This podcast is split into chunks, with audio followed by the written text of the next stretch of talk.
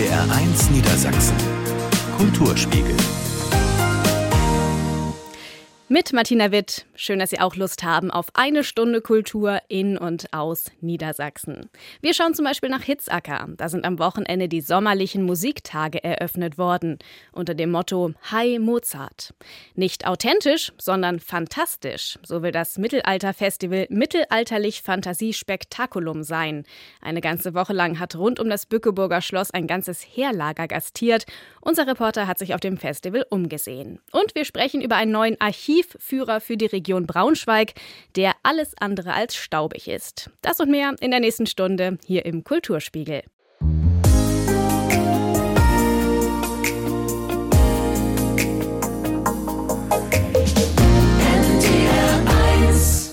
Sie haben eine wirklich lange Tradition, die sommerlichen Musiktage Hitzacker. Seit 1946 gibt es sie schon. Damit sind sie das älteste bundesdeutsche Festival für Kammermusik.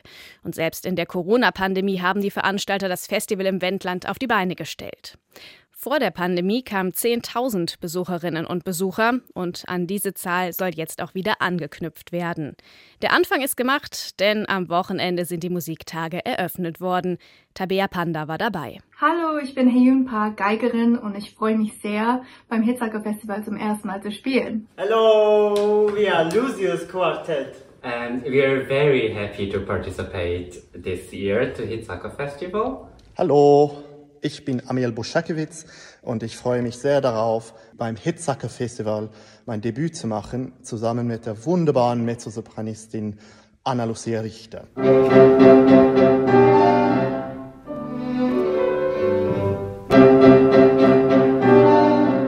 Das Kammermusikfestival steht in diesem Jahr unter dem Motto Hi Mozart. Es ist nicht das erste Mal, dass Intendant Oliver Wille einen Komponisten in den Mittelpunkt stellt. Mozart ist das Thema und da denkt man ja zuerst, oh Gott, äh, ein toter Komponist, der zwar vielleicht der berühmteste neben Beethoven ist, den es gibt, aber was soll das jetzt hier in einem Festival, was sich auf die Fahnen schreibt, Tradition und Moderne miteinander zu verbinden? Und aus dieser Idee Mozarts heraus, aus diesem Spielerischen, aus diesem Überraschenden, aus dem Mozart, der innerhalb von einer Phrase ganz oft den Charakter wechselt, das war meine Idee, das in das Festival zu tragen in der Dramaturgie aller Programme. Der Komponist bildet den roten Faden für Wille und für die eingeladenen Künstler aus der ganzen Welt. In diesem Jahr sind das unter anderem Stefan Heinemeyer, Antje Weidhaas, das Kussquartett und Matthias Kirschner-Reit. Für das, was sie präsentieren, lasse er ihnen dann viel Freiheit, so Wille. Es solle der Mix entstehen, der typisch für Hitzacker sei, das Alte mit dem Neuen zu verbinden. Ein Stil, den auch die Besucherinnen und Besucher schätzen. Das ist immer eine Überraschung in der Kombination mit neuer Musik, mit den Künstlern, die interpretieren. Neue und alte Musik lösen sich wunderbar ab und ergänzen sich. Äh, das finde ich fantastisch. Die Nähe zu den Ausführenden, zu den Künstlern und Künstlerinnen und äh, ja, diese, diese Atmosphäre. Teil dieser Atmosphäre sind wahrscheinlich auch die im Kreis aufgestellten Stühle. Die Künstlerinnen und Künstler stehen wortwörtlich im Mittelpunkt. Die Idee wurde aus Pandemiezeiten beibehalten. Damals ging es darum, trotz Abstand möglichst vielen Menschen Platz zu bieten. Jetzt hofft man, möglichst viele Stühle zu besetzen, denn schon im vergangenen Jahr mussten die Festivalmacher ein Defizit ausgleichen und Reserven angreifen. Die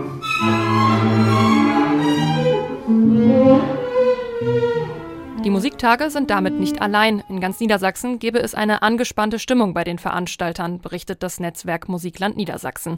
Das Besuchsverhalten sei schwer zu kalkulieren, eine Herausforderung, die man auch in Hitzacker kennt. Für große Events würden Karten gekauft, aber die Idee ist ja tatsächlich Vielfalt, die Idee ist Entdeckung, die Idee ist, dass Kultur etwas machen muss, was unerwartet ist, was ich nicht voraussehen kann, was ich was mich bereichert in dem Sinne, dass es auch anstrengend ist und dass ich eine, ja, einen Anspruch erfüllen muss. Und meiner Meinung nach ist das etwas, was wir alle in der Gesellschaft wieder lernen müssen, nicht nur vom Bildschirm zu sitzen und uns berieseln zu lassen, sondern die Lust darauf zu haben, etwas zu entdecken. Denn schließlich ist es das, was den Menschen ausmacht. Doch Wille sieht auch ein großes Problem in den ausbleibenden Fördergeldern. Für seine Musiktage gab es dieses Jahr weniger Geld. Wir brauchen unbedingt die Hilfe der Förderer und gerade in einem Land wie Deutschland, was ein Kulturland per Exzellenz sein will, ist das auch ein Auftrag der Politik.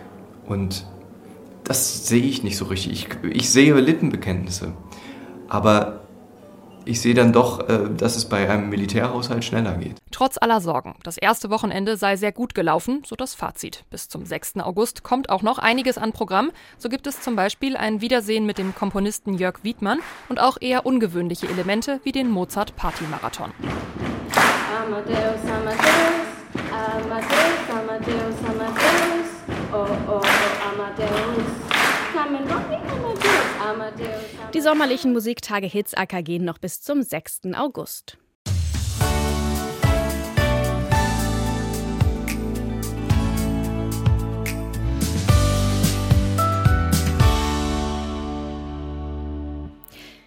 Mittelalterliche Märkte üben ja auf viele Menschen eine große Faszination aus. Jedes Jahr treffen sich tausende Fans zu Veranstaltungen dieser Art mit der passenden Musik und natürlich der passenden Kleidung. Eine ganze Woche lang hat nun ein ganzes Heerlager auf den Wiesen rund um das Bückeburger Schloss gastiert.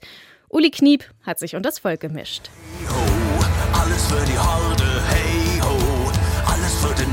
Sie nennen ihre Musik Folk Metal oder Speed Folk Bands wie Feuerschwanz oder Subway to Sally liefern den Soundtrack zu einer Reise in die Vergangenheit. Beim 30. Mittelalterlich Fantasiespektakulum in Bückeburg stand die ganze Speerspitze dieses Genres auf den drei Bühnen zwischen Schloss und Mausoleum. In Extremo, Saltatio Mortis und Fersengold spielen Drehleier, Schalmei, Dudelsack und Geige und ziehen Tausende von Fans archaischer Klänge, die ihnen seit Jahren die Treue halten, in den Bann. Auch die Gruppen untereinander halten solidarisch zueinander wie Ellie und Simon betonen. Es ist wirklich was sehr Spezielles in dieser Szene. Du kommst auf ein Festival, du kennst alle und man ist ganz brüderlich miteinander. Ja, das ist schon eine wirklich freundschaftliche Situation.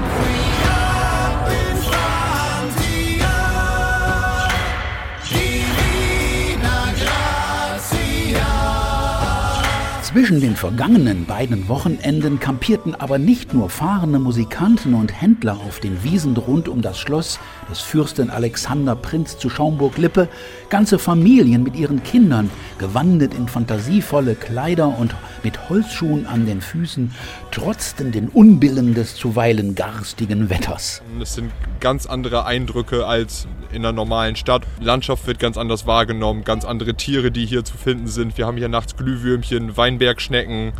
Das ist gerade für kleine Kinder total schön. Das Kochen über dem Feuer, Schlafen im Zelt, das entschleunigt ganz schön. Alle, alle schlafen hier, schlafen auf dem Hügel. Die Zeit vertrieb man sich am Lagerfeuer, bereitete Stockbrot und Erdäpfel zu und trank Beerenwein, Fassbrause, Odins Gold oder Met. Manch Besucher kaufte Kopfschmuck, Perlen, Seifen oder Felle. Auf dem weitläufigen Gelände konnte man dem hässlichen Hans, dem Kiepenkasper oder sogar Schnitter-Tod begegnen. Viele Zuschauer fieberten beim Ritterspiel mit oder vergnügten sich beim Axtwerfen oder Bogenschießen.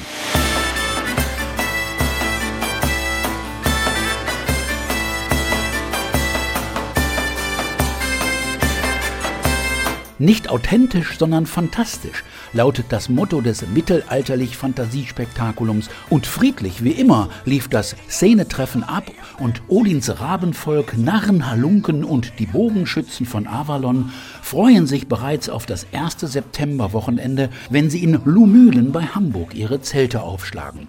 Besonders dankbar für die Möglichkeit, nach Corona sich zeigen zu können, sind auch und gerade die Musiker von Fiddler's Green bis Fersengold, wie Sänger Malte Hoyer betont. Du hast hier auf der einen Seite natürlich Szene-Leute, die aus dem Fantasy-Bereich kommen oder aus diesem Mittelalter-Bereich, aber vor allen Dingen sind das natürlich Menschen, die kommen hierher, um die Bands zu sehen. Das ist ja eine Mischung aus, aus Metalheads, ist aus Gothics, aus äh, Alternativen, aus äh, ja, einfach dem Bürger von nebenan auch. Hier sind ganz viele Familien, die mit ihren Kindern hier rübergehen. Und das war auch immer das Schöne und übrigens wahrscheinlich auch der Grund dafür, dass wir so vielfältig ähm, gehört werden. Komm, wir feiern den Norden.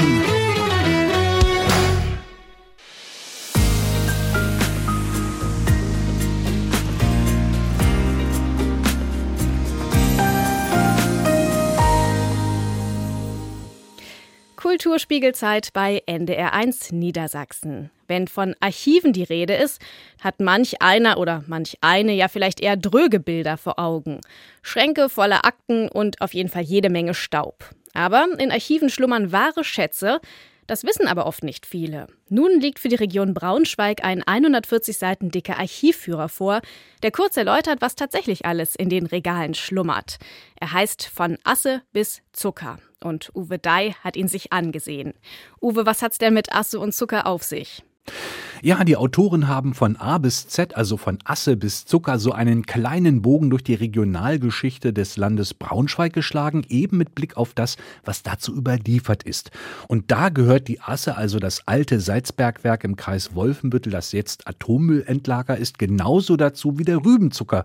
Der hat ja vor 150 Jahren die Braunschweiger Industrie so richtig in Fahrt gebracht, weil viele Süßmäuler ihren Heißhunger auf Zucker stillen konnten und deshalb viele Bauern in der Region plötzlich plötzlich reich wurden. Denn als Aktionäre bei den Zuckerfabriken konnten sie dann mit stadtähnlichen Villen den sogenannten Rübenburgen richtig hübsch angeben. Und solche Geschichten, die gibt es eben in dem Archivführer zu lesen.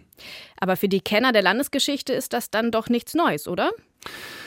Ja, deshalb hat der Archivführer auch einen anderen Weg gewählt. Er leiert eben keine alten Geschichten herunter, sondern er blickt hinter die Erzählungen und verknüpft es mit dem, was so in den regionalen Archiven dazu vorliegt. Und dabei werden so einige alte Mythen abgeräumt. Kleines Beispiel, das Thema Blau-Gelb, also die Farben, die die Fans von Eintracht Braunschweig so hochhalten.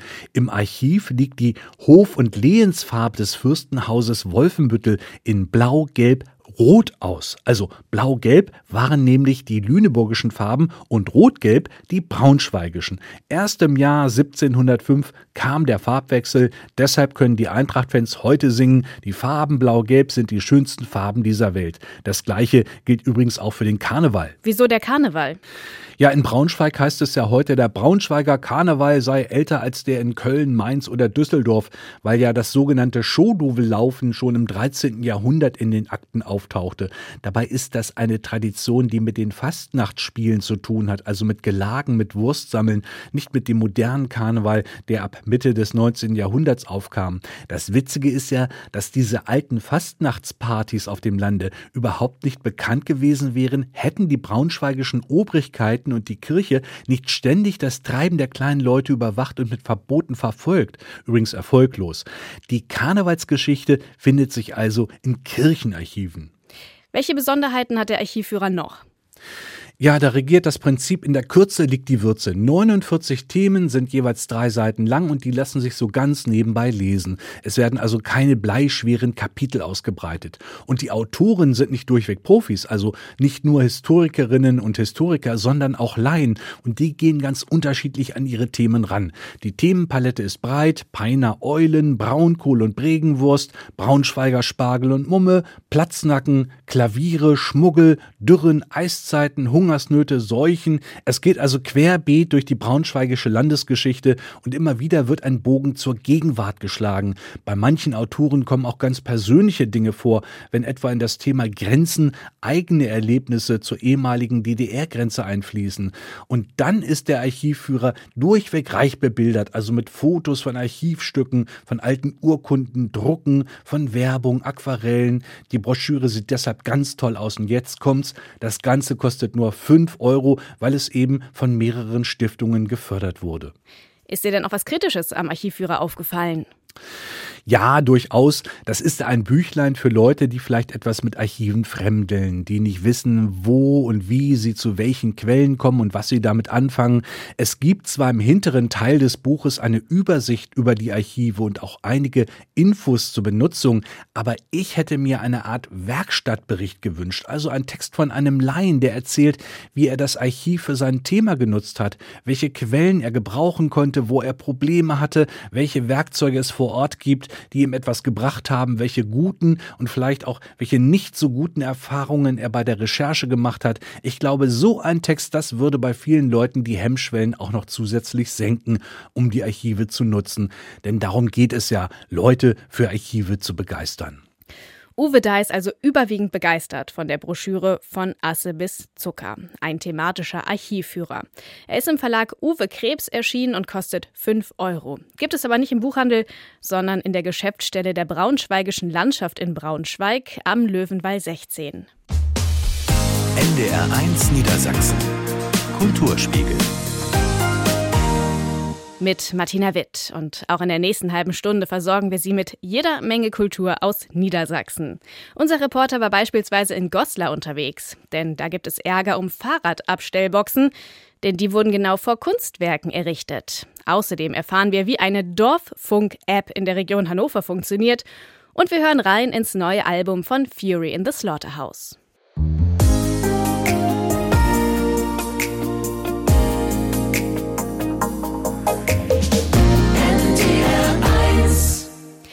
Bronzeskulpturen und Siebdruckgemälde. Vor 25 Jahren ist die Wuldenberger Straße in Goslar in eine Kunstmeile umgewandelt worden. Doch jetzt gibt es Ärger.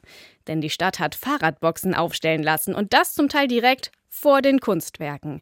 Friedrich Schulz-Greve hat sich dort umgesehen. Auf der einen Seite kleine Ladengeschäfte. Auf der anderen Seite die Fassade einer Karstadt-Filiale. Der perfekte Ort, um das teure E-Bike sicher abzustellen und gleichzeitig aufzuladen. So der Ratsbeschluss von 2021. Die Verwaltung musste umsetzen. Blöd nur, dass da überall Kunstwerke rumstehen. Ja, man sieht eine gequälte männliche Figur, die sich ähm, offensichtlich unter Schmerzen aus der Wand befreit. Füße und Hände sind noch, stecken noch fest in der Materie. Thomas Felte steht vor der Bronzeskulptur mit dem Titel aus Zwängen sich befreien. Ja, diese Skulptur betrachtet man dann am besten natürlich von der Seite her, was jetzt durch die Fahrradboxen nicht mehr möglich ist. Felte ist der Vorsitzende des Bundesverbands Bildender Künstlerinnen und Künstler, Bezirksverband Harz. Ja, es ist schade, dass man nicht im Vorfeld hier schon ein etwas wacheres Auge gehabt hat, sonst hätte man sich die ganze Geschichte wie sie sich jetzt präsentiert, tatsächlich sparen können. 50.000 Euro haben die Fahrradboxen gekostet. Deren Fundament weitere 13.000 Euro. Dass diese teuren grauen Kästen einmal Kunstwerke verdecken werden, war bei der Standortfrage zweitrangig. Bürgermeisterin Urte Schwertner hatte sich dafür bereits öffentlich entschuldigt. Ja, das sieht nicht gut aus und da müssen wir was dran ändern, das ist klar. Ich glaube, das ist für jeden klar, der hier lang geht. Aber wie konnte das passieren? Eigentlich wollte man etwas für den Radverkehr tun. Und dass da so ein bisschen in den Hintergrund geraten ist, dass dieser Ort, der von allen Beteiligten am Anfang als geeignet angesehen wurde, eben doch nicht geeignet ist. Ich glaube, es hat sich keiner wirklich Gedanken darüber gemacht, dass die Dinge, die hier aufgestellt werden, diesen, ja, sag mal, diesen Gedanken, hier so eine Kunstmeile zu errichten und auch natürlich aufrecht zu erhalten, äh, dass das nicht miteinander kompatibel ist. Findet auch Bettina Ruhrberg. Die Direktorin des Mönchehausmuseums Goslar verleiht den jährlichen internationalen Kunstpreis Goslarer Kaiserring. Es wäre natürlich wünschenswert, dass dieses Ensemble, was hier jetzt mal gedacht war zur Belebung dieser Straße, in irgendeiner Form erhalten bleibt. Ja, äh, und es ist natürlich wirklich auch wichtig gewesen für die regionalen Künstler hier tatsächlich dann auch ein Forum zu haben, ja, und sichtbar zu sein in der Stadt. Und das ist wichtig denke ich, dass das erhalten bleibt. Das Ansehen Goslars als Kunststandort sieht sie aber nicht gefährdet. Shit happens, aber es wird ausgeräumt. Das sehen in Goslar aber nicht alle so. Eine Stadt voller Kunstwerke, wo man sich wirklich auch als Tourist mal schön was angucken kann. Und was machen sie? Sie stellen solche Fahrradcontainer vor. Das, passt, das gehört da nicht hin. Das passt da nicht hin. Ob nun die Boxen oder die Kunstwerke umgestellt werden, das entscheidet die Stadt im Austausch mit einer Kunstkommission und weiteren Beteiligten nach der Sommerpause.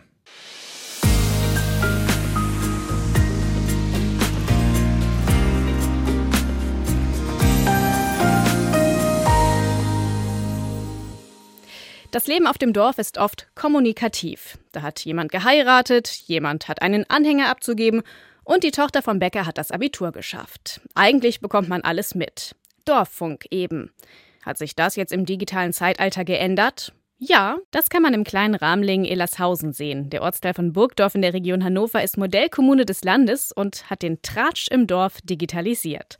Johannes Koch war dort und hat sich umgesehen, ganz analog, aber auch digital. Winfried Leinweber hat sein Smartphone in der Hand. Eine bunte App ist geöffnet. Dorffunk ist eine geniale Möglichkeit der Kommunikation. Dorffunk, so nennt sich die App, die hier in Ramling-Elershausen das Dorfleben verändern soll. Ganz oben in der App kann Leinweber verschiedene Funktionen wählen, zum Beispiel bieten. Plauschen oder News. Ich sage es immer so, äh, für unsere Dorfkommunikation brauchen wir das Silicon Valley nicht. Winfried Leinweber ist Redakteur für die Dorffunk-App. Er erstellt ehrenamtlich kleine Meldungen aus dem Ort. Die Dorffunk-App ist kommunales Mitteilungsheft, soziales Netzwerk und Kleinanzeigen in einem. Ursprünglich ging es mir eigentlich um mehr Kommunikation im Ort. Erzählt Wolfram Nolte. Der Ortsbürgermeister wollte ursprünglich ein Infoblatt einführen, dann erfuhr er von der App. Finanziert wird die vom Land. Wissenschaftler begleiten das Projekt. Landesweit sind über 80 Kommunen dabei. Doch in Ramling-Elershausen läuft es besonders gut, sagt Winfried Leinweber. Die Menschen spüren, dass es eine App ist aus dem Dorf für das Dorf. Man identifiziert sich mehr damit als mit äh, einem äh, amerikanischen Konzern. Rund ein Drittel der knapp 3000 Dorfbewohner sind angemeldet. Auch Julia Pattenberg und Thorsten Harms gehören dazu. Seitdem es den Dorffunk gibt, äh, hat man wirklich eine ziemlich gute Verbindung zu den Leuten. Tatsächlich fördert es Gemeinschaft. Man, man, man kriegt mehr Informationen über Menschen, die man sonst vielleicht nicht trifft oder nicht kennengelernt hat, über ihre Vorlieben, Hobbys, die sie haben, die angepriesen werden oder wenn was zu verschenken, zu verkaufen ist. Man, man, organisiert sich im Dorf. Kirche, Sportverein, Verwaltung und Anwohner. Alle können sich im Dorffunk austauschen. Und dabei gebe es deutlich seltener ruppige Kommentare als bei anderen sozialen Netzwerken, sagt der Ortsbürgermeister. Ich glaube, dass das einfach so ein bisschen den, den Anstand forciert und äh, dazu beiträgt, dass es halt nicht die große weite Welt ist, sondern wirklich nur im kleinen Kreise ist, weil man den Leuten ja letztendlich auf der Straße auch begegnet. Das nächste Ziel für den Ortsbürgermeister? Noch mehr Nutzer. Außerdem soll auch in den Nachbargemeinden Werbung für den Dorffunk gemacht werden. Das lokale soziale Netzwerk könnte also noch wachsen.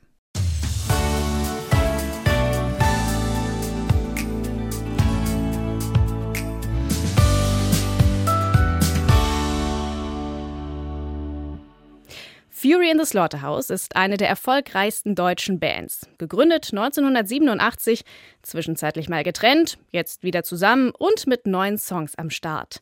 Und weil sich in den vergangenen zwei, drei Jahren doch einiges verändert hat, durch Corona, Krisen und Krieg, waren die Hannoveraner der Meinung, es muss mal etwas Hoffnung her. Auch oder gerade in diesen Zeiten.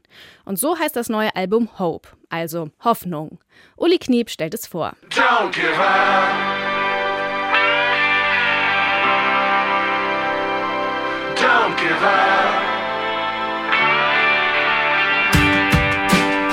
Don't give up. Heißt die aktuelle Single aus dem neuen Album von Fury in the Slaughterhouse.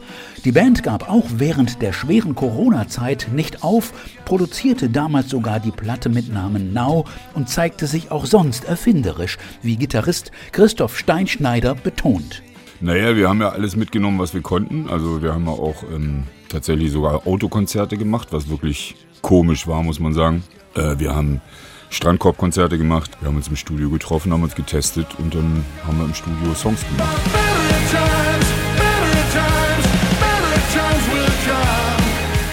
Irgendwann würden wieder bessere Zeiten kommen, sagte sich die Band und plante eine ausgedehnte Open-Air-Tournee und schrieb dafür ein rundes Dutzend neue Songs wie Better Times Will Come. Ebenfalls ab sofort zu hören auf dem neuen Album mit dem griffigen Titel Hope, also Hoffnung. Und auch das ist ein Ergebnis dieser solchen Zeit, weil wir, die Frage ist ja, was ist denn Systemrelevanz von Kunst und Kultur? Und ein Fakt ist, dass wir, wenn wir zusammen singen, keine Angst empfinden können. Und wenn wir keine Angst empfinden können, dann, oder wenn wir keine Angst haben, sagen wir so, dann sind wir nicht erstarrt wie das Kaninchen vor der Schlange, sondern sind in der Lage, uns Gedanken darüber zu machen, über eine Perspektive, die man suchen könnte und die man gehen könnte und wo man hingehen könnte. Und deswegen äh, heißt die Platte Hope.